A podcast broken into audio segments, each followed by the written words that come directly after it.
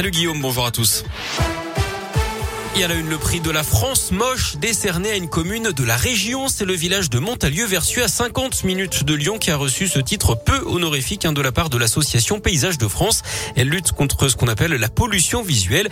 Il a été décerné à cette commune du Nord-Isère dans la catégorie campagne publicitaire. En cause, les nombreux panneaux publicitaires sur le bord de la route et au rond-point à l'entrée nord de Montalieu-Vercieux. Le village a d'abord cru à une blague avant de très vite comprendre que non. Une image réductrice de la commune que n'ont pas apprécié habitants comme les élus. Christiane Drevet est la première adjointe au maire de Montalieu-Versieux. L'ensemble des habitants euh, sont très surpris par euh, ce prix qui ne correspond pas du tout au vécu euh, qu'ils ont dans la commune. C'est ne pas respecter tout ce qui est fait par tous pour l'embellissement de la ville. Hein. Montalieu, ça n'est pas que cinq panneaux publicitaires à une entrée de ville. Je pense qu'on aura peut-être beaucoup de touristes qui vont venir voir Montalieu-Versieux, la commune moche, je suis désolée pour eux, mais quand ils vont entrer dans Montalieu, ils risquent d'être un peu déçus. voilà. Concernant les panneaux publicitaires à cette entrée de la commune, d'après l'élu, la mairie n'a pas les compétences hein, pour intervenir sur le sujet. C'est uniquement du ressort de la préfecture qui autorise ou annule la pose de ces panneaux. Dans l'actu local également, un membre des Dalton épinglé par la justice à Lyon. Ce groupe de rap connu pour ses rodéos urbains dans l'agglo.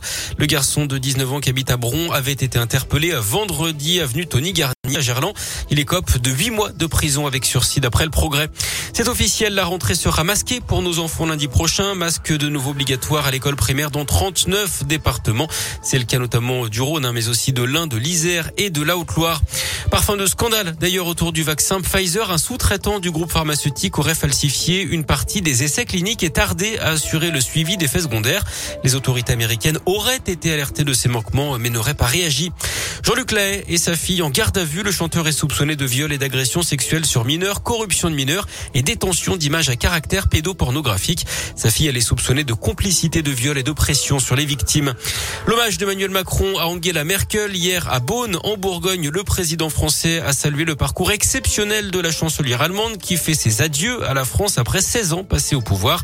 Merci de m'avoir tant appris, lui a notamment dit Emmanuel Macron.